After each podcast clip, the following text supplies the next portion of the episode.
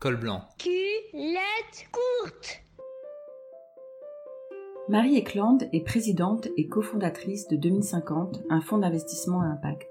Entre l'enfant et la femme qu'elle est devenue, on découvre le goût de l'expérimentation, la connexion au corps et le courage d'agir pour tracer une autre voie. Col blanc culotte courte, ça commence maintenant. Et tu disais quoi, petite? J'ai jamais eu de vocation, en fait.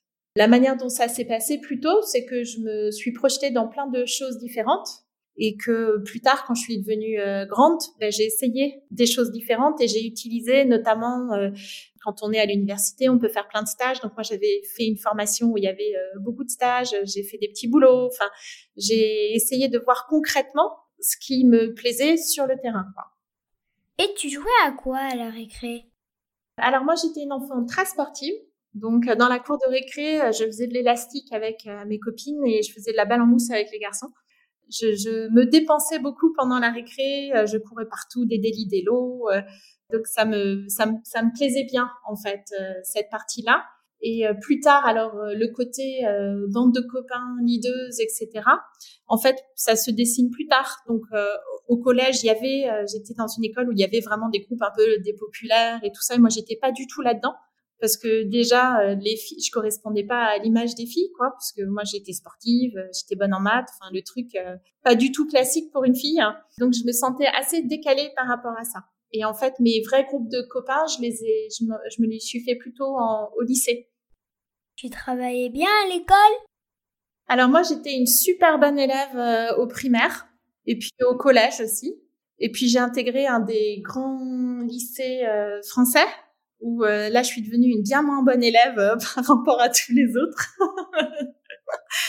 Mais euh, globalement, quand j'étais petite, j'étais j'étais très bonne élève et j'étais bonne un peu dans tout, ce qui justement créait ce côté un peu bizarre qu'une fille court plus vite que les garçons, donc soit meilleure en athlée, que pareil que je sois meilleure que beaucoup en maths.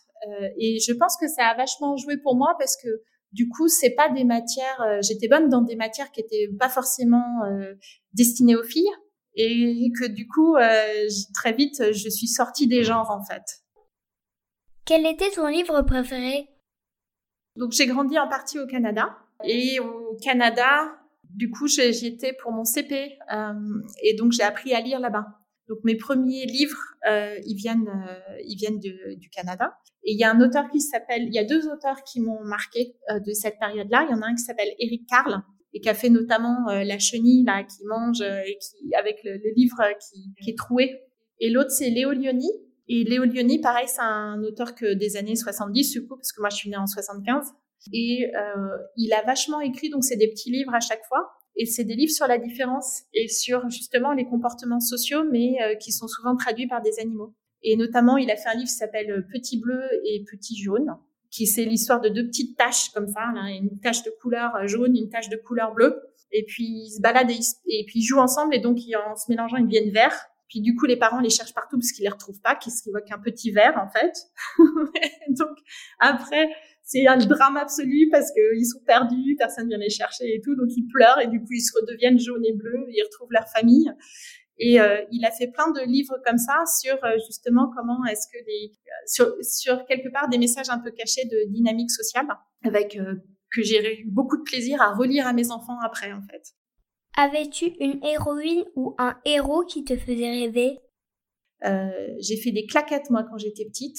Et ma prof de claquettes, c'était une américaine qui était à l'American Business School, qui s'appelait Sarah Petronio.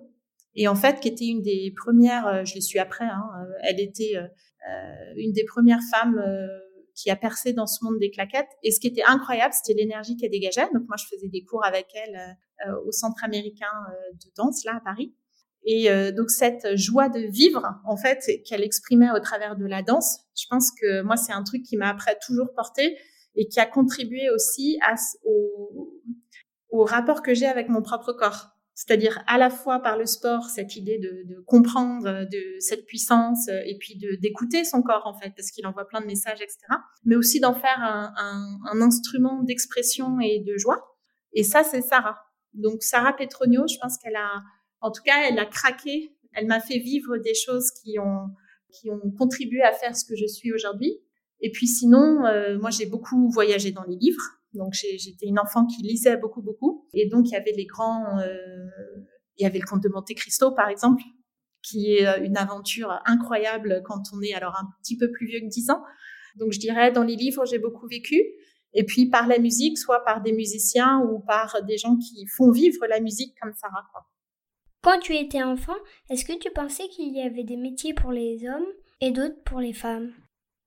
C'est assez paradoxal, je dirais, parce que moi, je l'ai toujours vu, c'est-à-dire avec mes yeux, qu'il y avait euh, bah, plus de femmes infirmières, euh, plus d'hommes. Mon père est chercheur en maths, donc clairement, tous ses collègues, c'était des hommes, quasiment, enfin, en, grande partie. Donc, je l'ai vu, euh, mais je l'ai jamais ressenti.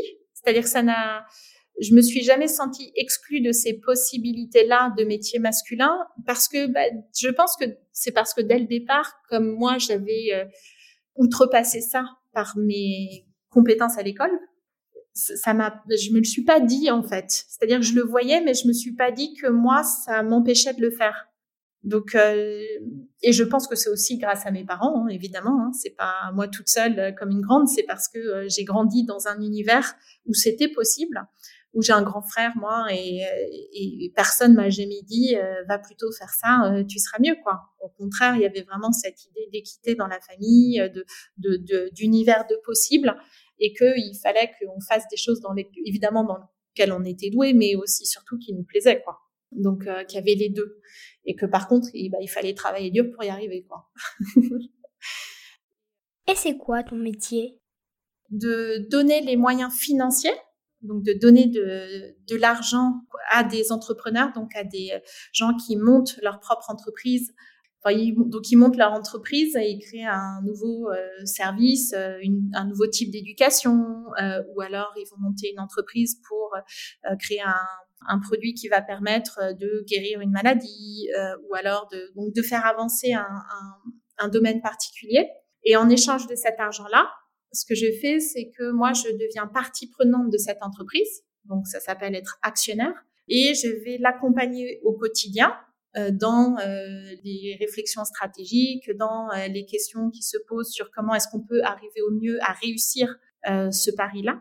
Et quand l'entreprise euh, sera devenue grande, eh bien, à ce moment-là, elle pourra euh, euh, se développer de ses propres ailes, qu'elle n'aura plus besoin d'argent pour se développer parce que elle tournera toute seule avec le chiffre d'affaires qu'elle génère.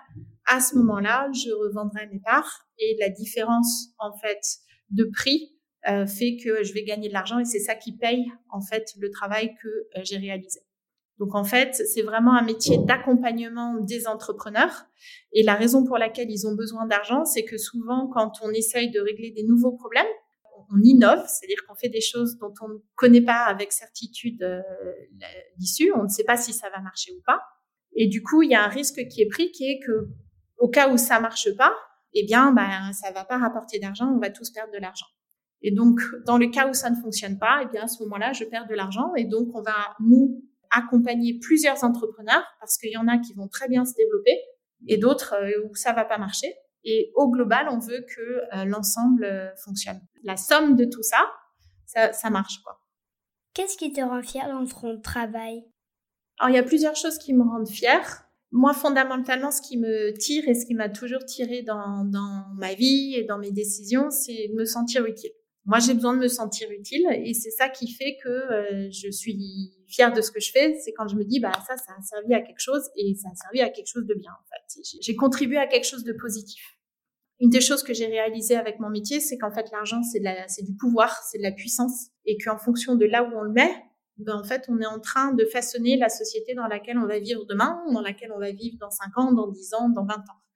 Il y a un côté très euh, euh, autoréalisateur quand on met l'argent là, on donne beaucoup plus de chances que ce futur-là advienne plutôt que tel autre. Et donc, dans les choix d'investissement que je fais, moi, c'est vraiment les entreprises que je soutiens et la mission qui les anime qui me rend fière aussi de pouvoir les soutenir. Comme par exemple, il y a une entreprise qui s'appelle euh, Alberton School, qui euh, que j'ai financée et qui est basée. Euh, donc c'est c'est une c'est une école, mais c'est une école qui euh, historiquement euh, était gratuite dans le sens où on payait un pourcentage de son salaire quand on trouvait un, travail à la sortie.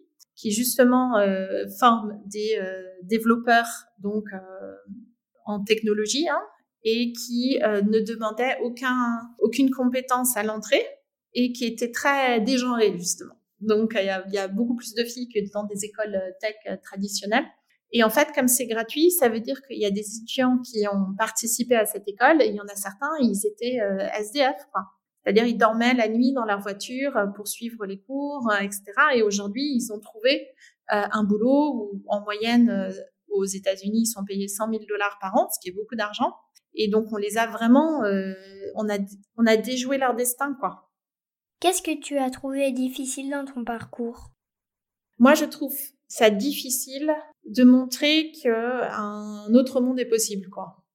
Et, euh, et c'est très étonnant parce que là, on est vraiment sur la psychologie où souvent on voit en face de nous des gens qui ont envie d'y croire, qui aimeraient bien que cet autre monde soit possible d'un point de vue idéalistique, en tout cas utopiste ou je sais pas quoi. Enfin, ils aimeraient bien que ce soit possible, mais au fond d'eux, il y a des espèces de freins internes qui se disent que mais oui, mais ça peut pas marcher, donc on fait rien.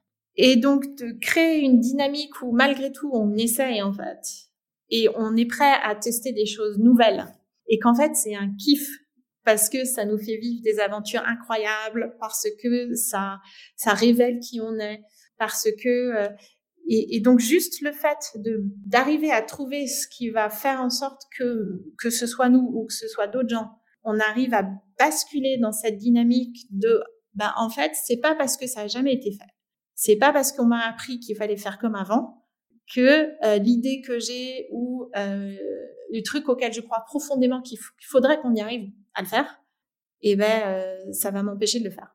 Tu dirais quoi à l'enfant que tu étais?